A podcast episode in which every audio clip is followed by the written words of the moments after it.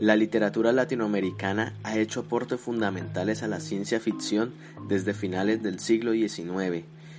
Y en este episodio número 7 de 1.21 Gigawatt vamos a hablar de los autores, cuentos, libros que han moldeado una literatura tan gigante y poderosa, tanto como la norteamericana y la europea, que ha fomentado las bases de lo que hoy vemos como ciencia ficción.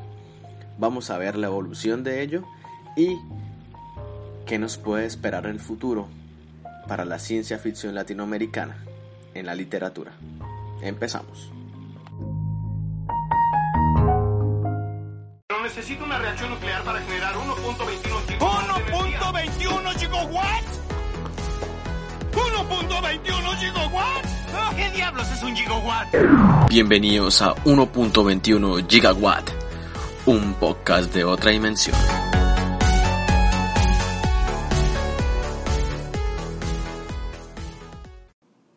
Si también quieres crear tu podcast, te voy a recomendar Anchor. Anchor es una aplicación completamente gratuita que la puedes descargar en tu celular. Así que cuando tú quieres grabar un podcast lo puedes hacer en la comodidad de tu hogar, en el parque o en tu trabajo. Al igual puedes grabar episodios con tus amigos que también tengan la aplicación y lo mejor de todo es completamente gratuito. Está disponible para Android y para iOS.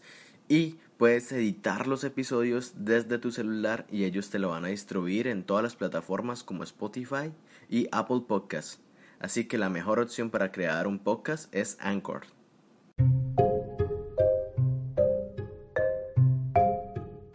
Espero que se encuentren muy bien. Les habla Marlon Cáceres desde los confines de tierras americanas y el día de hoy quiero hablar de un tema, o mejor dicho, de la literatura que me ha dado todo a mí, que es precisamente de donde yo vengo, de Latinoamérica. Yo soy colombiano y, aunque no lo crean, he hecho un descubrimiento en los últimos años y cuando empecé a hacer también mi maestría me metí de lleno a lo que es la literatura de ciencia ficción latinoamericana gracias pues a, mi, a mis profesores, también a esto tuve una profesora alemana maravillosa que me enseñó casi todo de la ciencia ficción española, que también me habló de teatro, mejor dicho, acá en Estados Unidos he logrado estudiar y explorar, como quien dice, las raíces de esa literatura que al parecer muchas personas no le han dado la importancia que es. No quiero decir que no se le haya dado la importancia, sí se le ha dado, pero no la que se debe, merece muchísimo más. Y precisamente fue leyendo, descubriendo, investigando, incluso comprando libros y metido como ratón de biblioteca en, en este mundo maravilloso que aunque ustedes no lo crean, en primer lugar ni se consideraba ciencia ficción. Esto se consideraba lo que nosotros conocemos como fantasía o lo fantástico, literatura fantástica. Muchas personas lo dirían en, en Colombia como que, oh, realismo mágico, aunque no lo crea, tiene también mucho que ver. Y prácticamente se empezaron a hacer aportes a la ciencia ficción pero no se les consideraba dentro del género. ¿Por qué? Porque no había demasiado conocimiento o apenas estaban empezando a hablarse de ello en Latinoamérica. ¿A qué me refiero con esto? Cuentos y autores que crearon ciencia ficción a finales del siglo XIX, principios del XX, que sus cuentos se les consideraron cuentos fantásticos, pero cuando nosotros los leemos, los empezamos a analizar, nos damos cuenta que, oigan, esto no es fantasía, esto es ciencia ficción. Y ustedes dirán, pero ¿cómo se puede meter o, o por así decirlo clasificar un cuento dentro de la ciencia ficción? Es una pregunta que me la han hecho varias veces porque dicen, ah, este cuento es de ciencia ficción, entonces les digo, sí y no. En primer lugar, todo es ficción, toda la literatura es ficción. Son mundos distópicos, utópicos, son utopías, son cosas que nosotros creemos que no van a llegar a pasar. Con la ciencia ficción, y tener la palabra ficción yo creo que es como cargar una cruz. y, y pues no hay otra, ¿no? Es como la única que hay aparte de ciencia. Entonces, con la ciencia ficción lo que pasa es que el autor empieza a integrar elementos, por así decirlo, científicos. A decir como que, ah, se utilizó tal tecnología, se utilizaron estos elementos. Y claro, ahí es cuando uno puede decir, hombre, esto es ciencia ficción pura. Porque a veces los cuentos fantásticos no te habla como con, con, con por así decirlo, con elementos tan científicos. Es como si uno, pongo acá el ejemplo, como si colocáramos a Horacio Quiroga a que nos explicara las leyes de la, de la robótica, cuando en su tiempo ni siquiera habían sido creadas. Entonces es muy difícil y que tampoco la tecnología en ese tiempo había evolucionado a tal punto, o sea, no habían empezado a hacer robots. Entonces uno decía, estos autores eran muy difícil y casi todo lo que ellos exponían de avances científicos, por así decirlo, era porque habían leído ciencia ficción de Julio Verne, que es como acá el pilar pues de estos autores, habían leído a Julio Verne y se les había gustado tanto que empezaron a hacer cuentos con temáticas o libros con temáticas parecidas a eso. Entonces ahí es cuando años después, y, les estoy hablando de casi 50 años después de que estas personas hayan hecho estos cuentos, se les empezaron a, a, clasificar dentro de la ciencia ficción.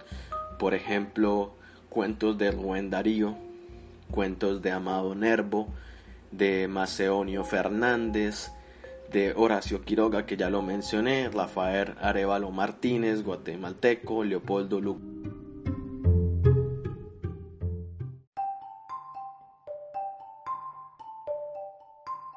Lugones y muchos otros autores que vamos a discutir el día de hoy. Me voy a enfocar en, por países, como son tantos países, no voy a hablar de todos, no significa que no hayan hecho ahí.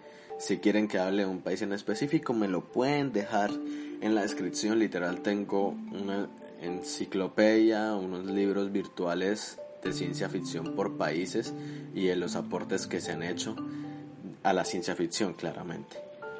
Hay algo que quiero hablar antes de pasar a eso y es un video cortico de Rachel Haywood que se hizo para un coloquio organizado por la Universidad Andina Simón Bolívar de Ecuador y esta docente que es estudiosa de ciencia ficción pues ella dice que la ciencia ficción latinoamericana tiende a la iberidez que cuando tú lees un libro de ciencia ficción latinoamericano y tú eres muy fanático a la ciencia ficción y tú te has leído a William Gibson, te has leído a Isaac Asimov, a Phyllis K.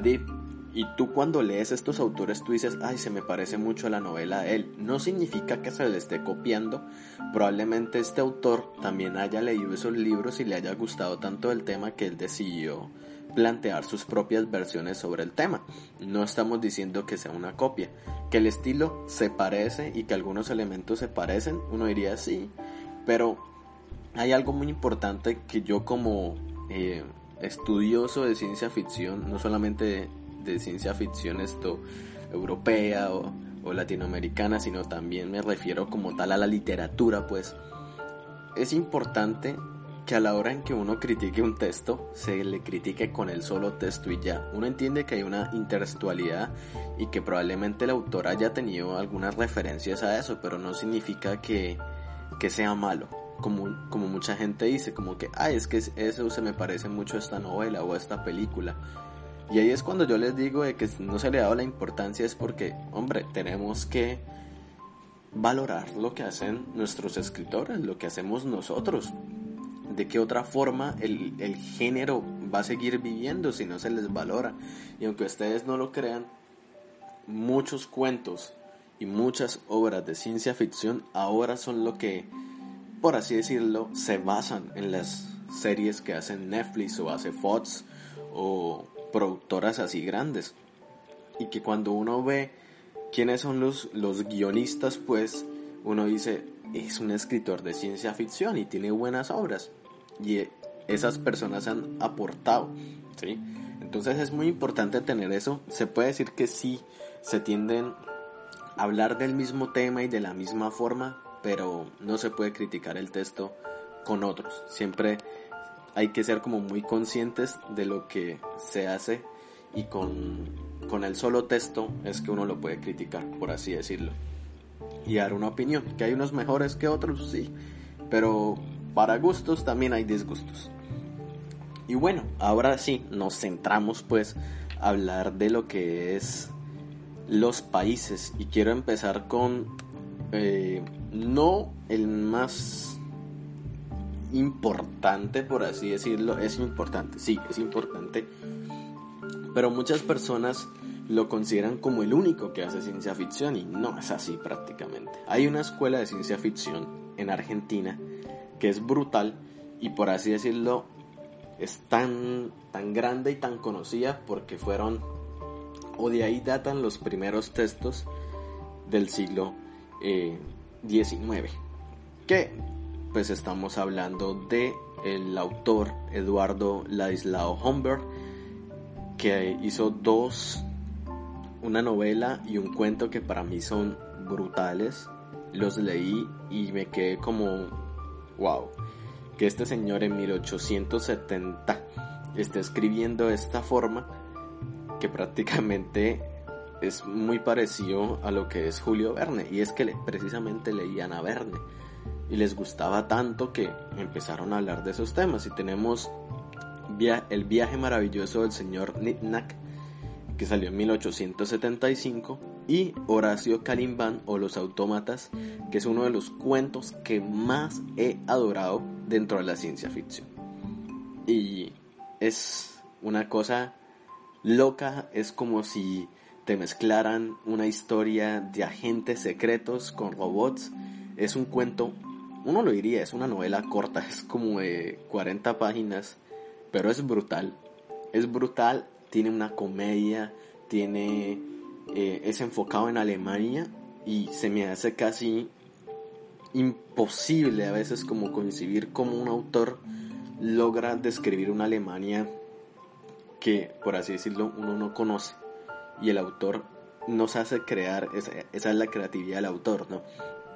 Cómo nos hace sentir esa Alemania. Y, y las descripciones que hace, uno dice, me imagino la calle, me imagino la cena, me imagino cómo es este lugar y pues em, empezamos con, Horacio Calimbán o Los Autómatas, que es un cuento brutal de parte de, de Ladislao Homberg, que también tiene otros textos, pero estos son los dos más principales dentro de la ciencia ficción y, y son como tal los que consideraron del, del género fantástico, más no dentro de la ciencia ficción. Ahora, eh, seguimos al señor Leopoldo Lugones con las fuerzas extrañas que es como una recopilación de relatos, de cuentos, que mezclan también temas, por así decirlo, como teológicos. Y pues tiene como ciencia ficción ahí metido. Eh, uno da a entender de que pues los personajes son los que te dan a entender de que es ciencia ficción, más no la, la, la forma en que se conciben algunos sucesos extraños dentro de esos textos. Tenemos también a Adolfo Bio Casares, otro brutal que en 1940 saca una novela que se llama La invención de Morel. Y esta novela es reconocida, ganó el premio Cervantes a la literatura. Eso es como prácticamente el, el Nobel, pero para los eh, escritores eh, españoles o latinoamericanos, pues los que hablan lengua eh, española, esto es una novela, es rara, es loca, es como si el personaje estuviera visualizando la vida de unas personas dentro de una isla, pero esas personas nunca existieron. Él las ve como por una especie de máquina y el personaje está perdido dentro de la isla. Entonces, es algo bastante complejo de entender, pero pues muy bueno. Y luego seguimos al señor Jorge Luis Borges, que a Borges siempre hay que nombrarlo porque Borges es todo. Y Borges tiene eh, un cuento llamado Las Ruinas Circulares, también tiene otro que se llama La Otra Muerte, tiene un cuento que el, título, ah, ¿cómo se los digo? Lo he leído tantas veces que incluso no, he llegado a entender bien de, de qué trata este, este cuento. Mucha gente, un profesor que conoce la obra de Borges me dice, ¿es ciencia ficción? ¿Se podría considerar? Me dijo, tal vez, tal vez un poco, pero es más fantástico y, más que todo como que nos plantea otro mundo Borges. Y Borges era, Borges es todo.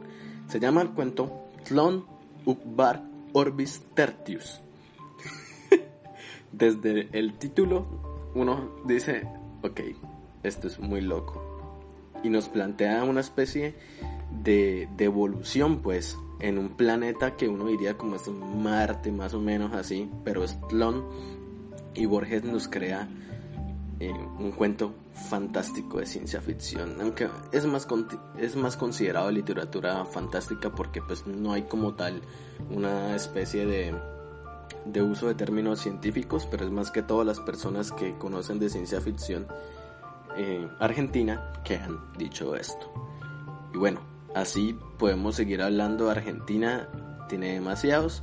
De Chile quiero hablar de una señora que yo adoro y es la señora Elena Aldunalte, que es conocida como la dama de la ciencia ficción. Para que vean mujeres, ustedes también pueden liderar la ciencia ficción y ojalá lo hicieran de la misma manera en que la señorita Elena Aldunalte lo hizo. Tiene, ella escribía cuentos más que todo. Ella es una escritora, fue una escritora feminista, disculparán. Esto tiene la recopilación llamada El Señor de las Mariposas, y Antonio Montero con los super homos. Hay como unas mezclas de inglés en el título. Esto fue aproximadamente en 1967. Hay un cuento de ella que me gusta mucho que se llama Juan en la cibernética. Y creo que ahí es donde uno ve el aporte o por así decirlo el legado de la literatura de María Luisa Mombal, otra escritora chilena muy conocida por ser esto feminista y también porque sus escritos eran de literatura como sexual. Y eso traspasa a Elena Aldunalte y en alguno de sus cuentos se pueden, o sea, podemos ver cómo hay esa sexualidad expresada por, por, el, por la visión de la mujer. Me encanta, yo he podido leer sobre feminismo, es muy importante leer sobre feminismo. No, no simplemente porque eh, no se le considerara bueno durante esa época, es supremamente importante ver cómo las mujeres conciben el mundo y me encanta la forma en que mezcla la sexualidad con ciencia ficción. Es una cosa ahí que te hace sentir en ese cuento de Juana y la cibernética que esta mujer siente atracción por, por unas máquinas y ustedes se dirán, pero ¿acaso que son robots bonitos?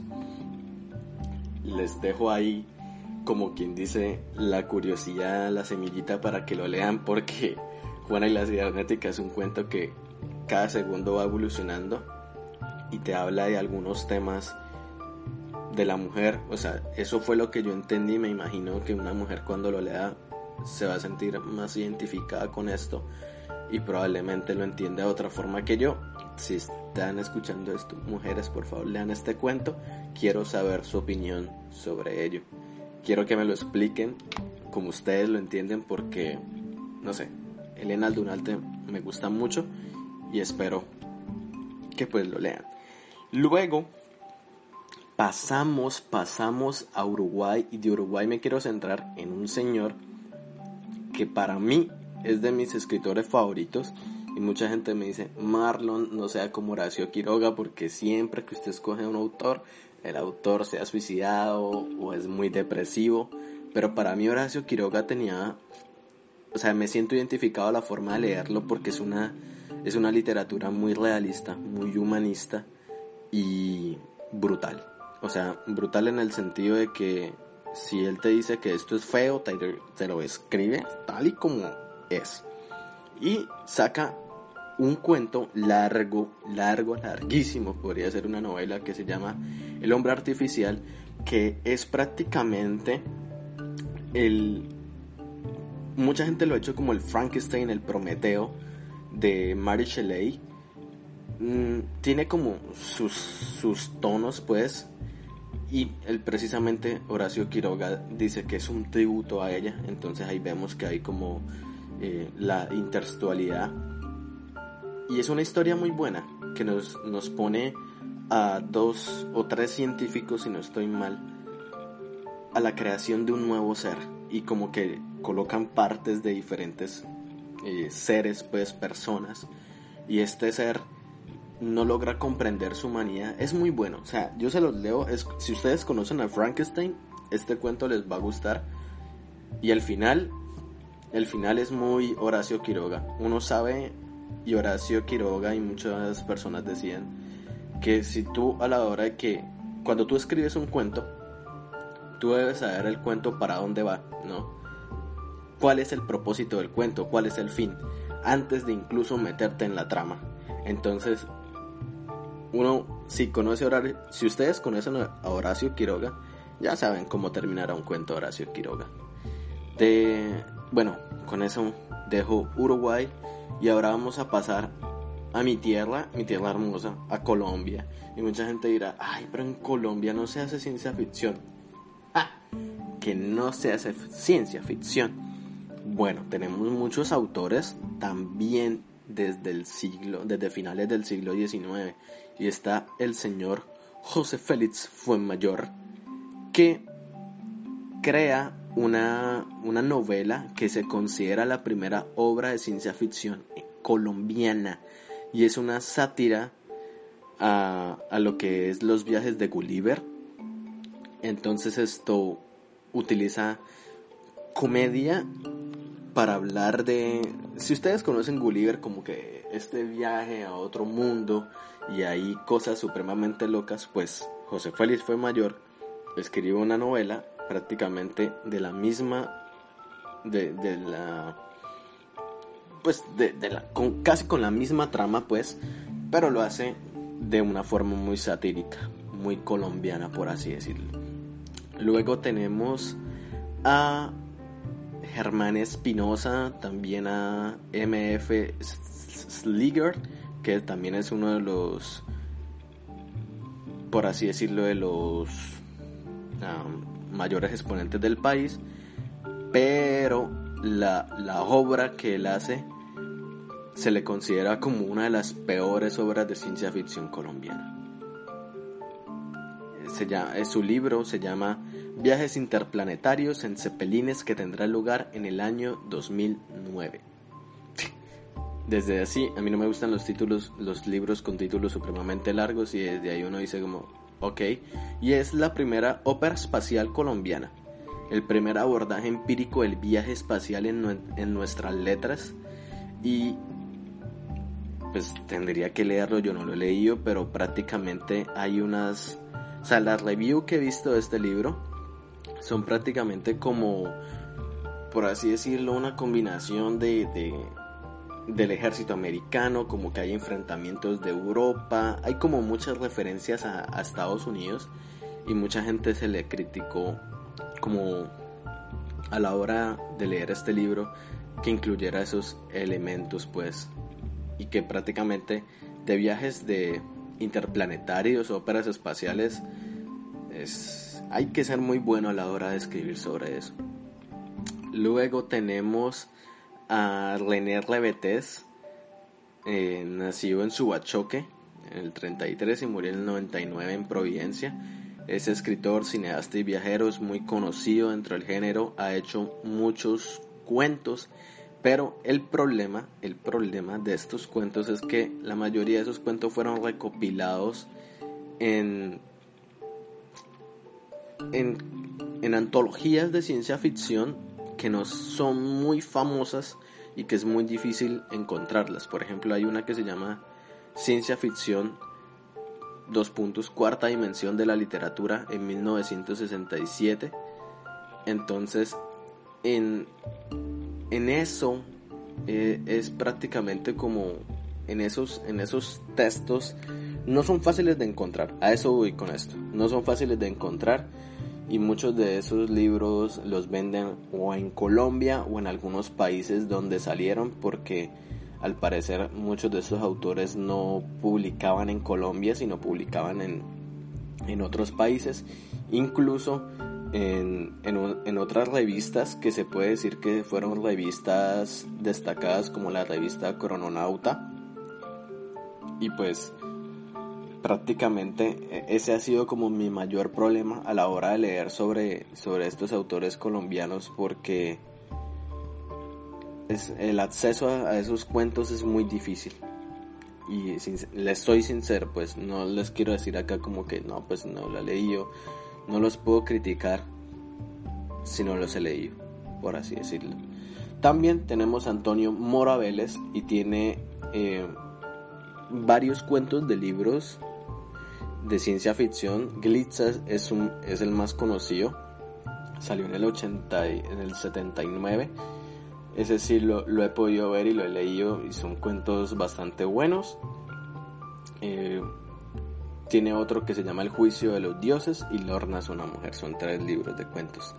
Son muy buenos de, de Antonio Moraveles de Barranquilla. Y bueno, así con Colombia y en Colombia, antes de acabar, les quiero recomendar uno que salió, por así decirlo, hace poco. Y mucha gente, o sea, cuando leí la descripción, no me gustó en ese año. Pero luego cuando lo volví a leer y busqué más información, me llamó la atención. Y si ustedes pueden en Colombia, porque creo que solo lo se puede conseguir en Colombia, he tratado de buscarlo acá en Estados Unidos. Si me quieren, me lo pueden enviar. Se los agradecería mucho se llama El gusano de Luis Carlos Barragán y prácticamente nos dice que les voy a leer un poco de la, de la trama. Un día de 1997, sin previo aviso, los seres humanos descubrieron que los límites de la piel ya no los detenían. Desde entonces las personas pueden traspasarse y fusionarse, obteniendo características compartidas. César, un muchacho de provincia, se fusionó accidentalmente con una niña siria cuando estaba en preescolar, ok. Desde entonces desea fervientemente volverla a ver y desarrolla poderes telepáticos que no puede controlar.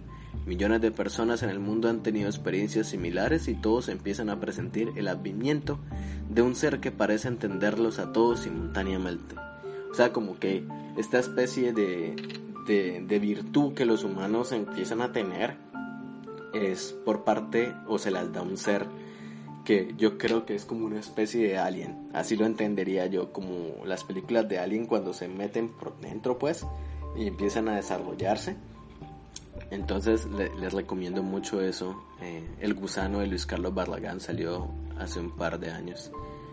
Y bueno, entonces, siguiente país, siguiente país acá en la lista. Mm, bueno, hablemos de México. Con México yo he tenido un problema.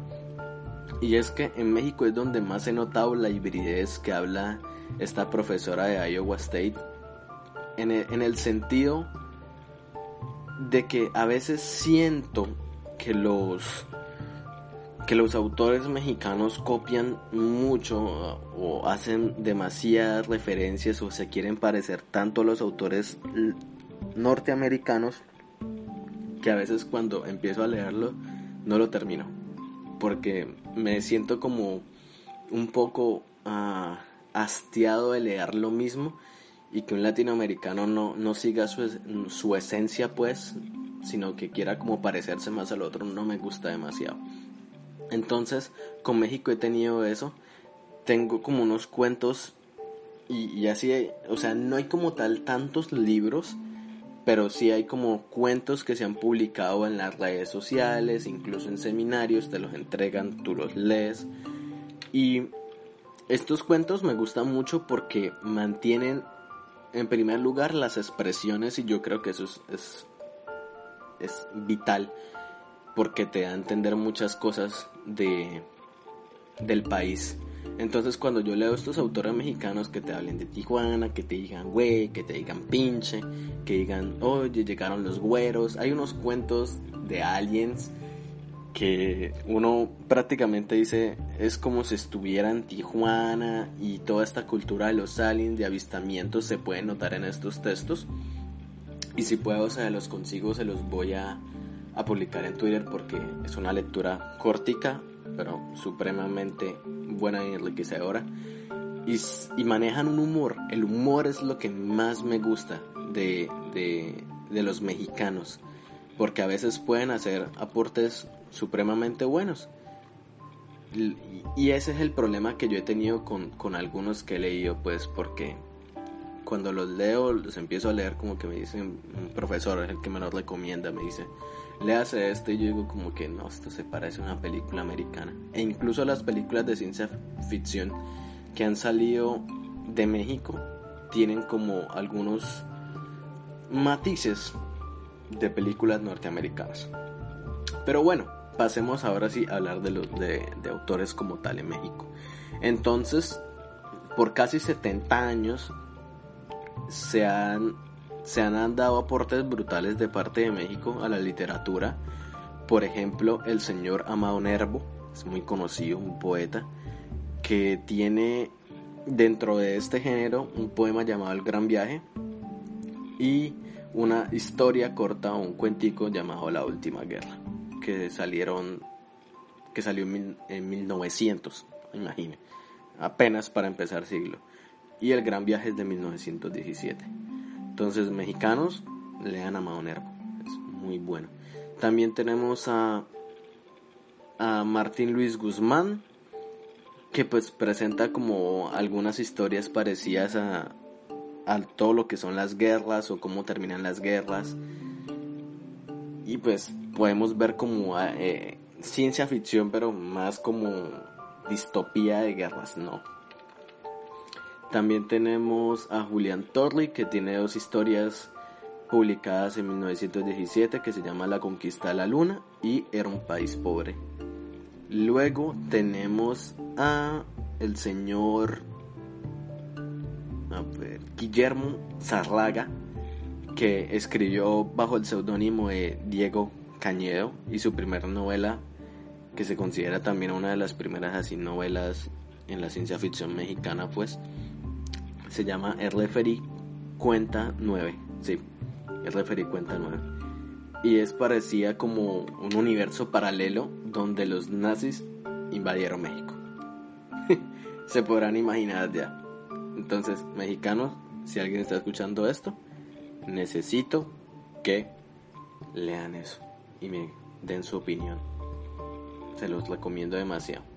No me queden mal. Luego seguimos con... Eh, en México hay un aporte importante a la hora de publicar historias de ciencia ficción porque prácticamente, ahí digo yo, eso es lo bueno, copiar los métodos de distribución de la ciencia ficción. En Estados Unidos se crea alrededor de los 40, 50 unos magazines o unas revistas que se llama Pool. Pool tú puedes encontrar cuentos de ciencia ficción de todos los temas que tú creas. Y se publicaban en esa revista y la revista esto había diseñadores que les hacían unas portadas brutales basadas en el mejor cuento pues que se publicara en la revista eh, o en ese en ese número y se hizo muy famoso y creo que ya se descontinuó y eh, en la universidad donde yo estudio tienen algunas pero, o sea, tú las puedes ver de lejos, no las puedes tocar porque han pasado tantos años que les da miedo de que se dañen. Y yo los entiendo. Entonces en México sale una especie de, de versión de pool que se llama como Magazine de Fantasía y Ciencia Ficción. Y salió del 48 al 58. Y también se hizo muy famosa porque hacía como tal el doblaje, o bueno, la traducción pues de, de las mejores o los mejores cuentos de ciencia ficción que salían en Pulp. Entonces, México te agradecemos por todo lo que hagas en doblajes y en traducciones, ustedes son los mejores. Ahora, ¿qué sale en, esta, en, esta, en este magazine? Pues algunos cuentos de un autor que ha tenido bastante problemas, que se llama Juan José Arreola, y él tiene dos cuentos, eh, voy a hablar solo de uno que se llama Baby HP, y en Baby HP no es Baby la grosería, sino HP más con, como tal la empresa de tecnología pues um, o Holly Packard pues Holly Packard creo que se dice verdad mi mamá siempre esa, mi mamá siempre le, la nombraba pronunciar HP de la forma correcta. Yo nunca he sido capaz. Entonces esto en Baby HP prácticamente nos colocan o es un aviso de, de televisión donde dice, oye querida madre de familia, estás cansada de que tus hijos jueguen todo el día y tú no puedes hacer nada con esa energía y uno dice, ok, ¿a qué se refiere con energía? Entonces, en este mundo, o en la Tierra, pues, crean un, un mecanismo que se llama Baby HP, que es como un arnés, una mochila que se le coloca a los niños y toda la energía que el niño queme durante el día en el colegio, incluso dicen que en el colegio la debe utilizar más y que vienen diferentes colores de acuerdo al uniforme del niño, toda esa energía producida se va a un tanquecito que tiene también ahí en la maleta y esa energía se puede utilizar para abastecer la energía de la casa, o sea, para, para la luz, para los electrodomésticos e incluso te dicen que si el niño produce tanta energía que la puede vender a sus vecinos y de esa forma tiene usted su propio negocio. Es cortico, es menos de, de dos páginas. Se los recomiendo mucho, se los voy a publicar. Algunos de esos cuentos si están online, entonces se los voy a pasar para que los lean. Es una lectura corta, pero muy graciosa, muy buena. También esto... Hay otro cuento de él, pero no voy a no voy a hablar porque el tema sí es bastante como delicado. Y este cuento cuando él lo sacó lo atacaron. Y bueno pues el cuento daba motivos para que lo atacaran pues. Entonces esto luego pasamos a Juan Aroca Sanz que sacó el último reducto también a Agustín Cortés Gaviño hacia el infinito en el 86 también De dónde, Carlos Olvera, Mexicanos en el Espacio, en 1968, y así se han sacado muchísimas novelas más que todo de, de viajes en el tiempo o, espaciales, por así decirlo. Roberto Bolaño le sacaron una novela que mucha gente ha hecho malas eh, reviews pues reseñas porque fue una novela que salió después de que él falleció prácticamente. Primero fue publicada en el 86, pues por así decirlo como la primera versión, y luego en el 2006 sacaron como una versión editada y a la gente no le gustó. No le gustó y pues no la entendieron muy bien. Y eh, se llama El espíritu de la ciencia ficción y son como dos dos escritores en los cuales su mundo empieza a mezclarse con, temas de ciencia ficción, como que empieza a haber una especie de, de problemas ahí y entre más leen y más conocen de ciencia ficción, más su mundo empieza a cambiar. Luego está un escritor mexicano que se los voy a recomendar, se llama Jaime Alfonso Sandoval. Tiene un libro que me lo quiero comprar, se llama Metzcolan sé que es de ciencia ficción, me lo han recomendado mucho. También tiene la trilogía Mundo Umbrío, El Club de la Salamandra, Padres Padrísimos, Fantasmas y Espectros y otros trapos sucios. Y bueno, muchos cuentos de, de este autor mexicano que, así como les comentaba, de que muchos de ellos trabajan en los guiones de series que se van a conocer, ¿no? Series que saca Amazon Prime, que saca Netflix. Entonces esto este eh, autor mexicano trabaja en una serie que me gusta mucho que se llama Danny Who y es una serie mexicana que mezcla, es, se mezcla como especie de, expedientes secretos X y este autor es precisamente el guionista de esa serie. Me gustó mucho, también se la recuerdo, se llama Danny Hu. Y desde la fotografía hasta los elementos es prácticamente México de los 80, 85 más o menos, si no estoy mal, está enfocado. No me la he terminado de ver, pero lo que he visto me ha gustado demasiado. Y bueno, yo creo que con esos países eh, terminamos. ¿Hay más? Sí, hay más, me disculparán.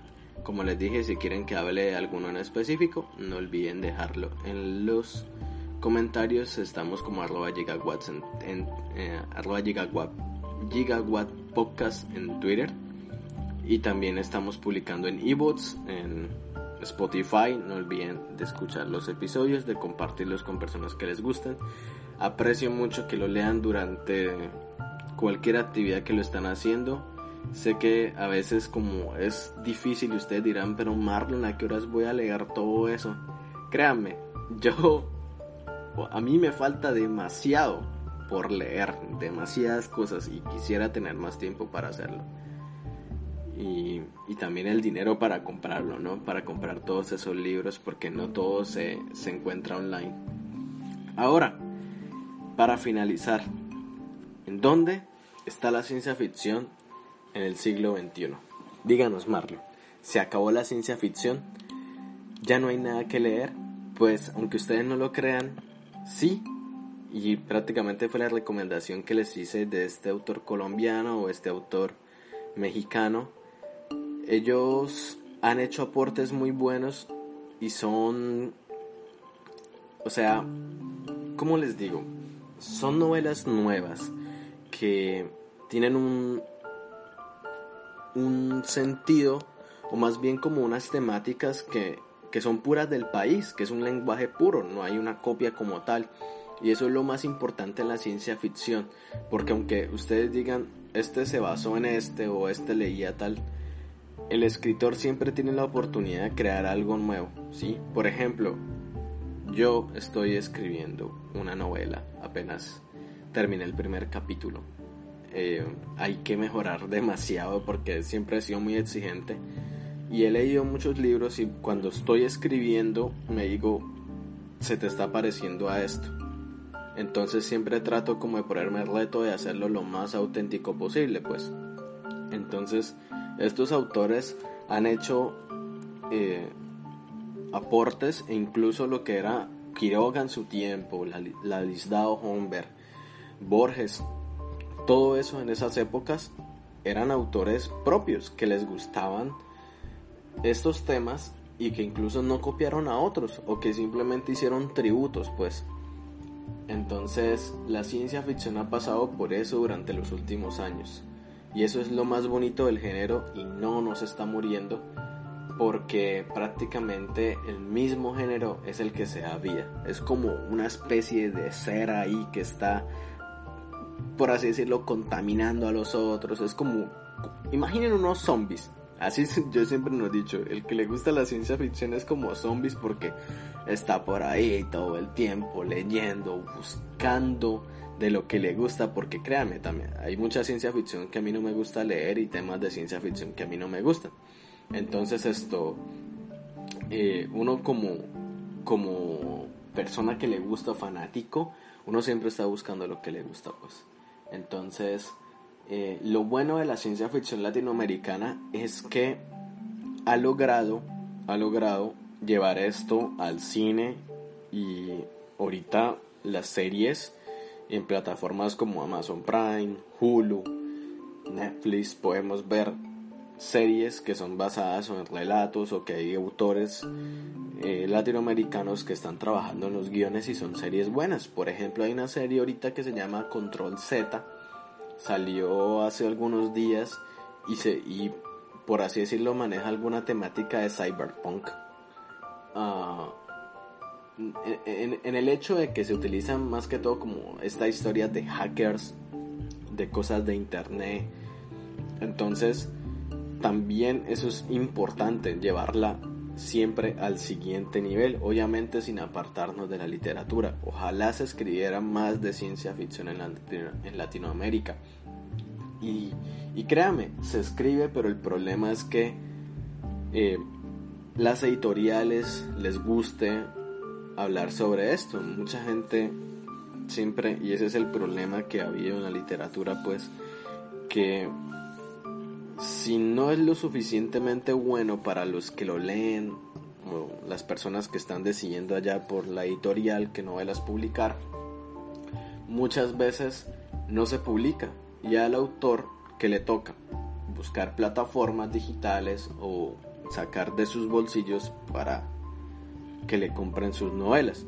Si ustedes conocen de alguien que es escritor y hace eso, compren la novela. Ustedes no saben el amor y todo lo que uno pone a la hora de escribir esto. No es simplemente porque uno se quiere hacer famoso, es porque uno quiere transmitir de alguna forma y como dijo David Bowie, si tú tienes una idea de cualquier cosa que pueda cambiar el mundo, que pueda cambiar tu mundo, tú tienes que hacer todo lo posible para que los demás lo vean.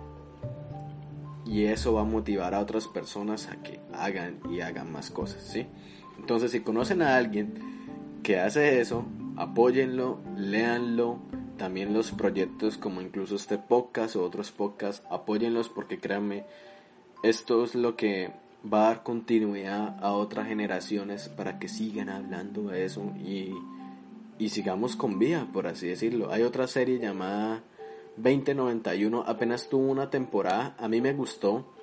Eh, es colombiana y fue producida por Fox Latinoamérica de los mismos productores de Cadabra y Cumbia Ninjas. Algunos habrán conocido estas series. Eh, es como una especie de planeta o más que todo como supervivencia pues de la Tierra.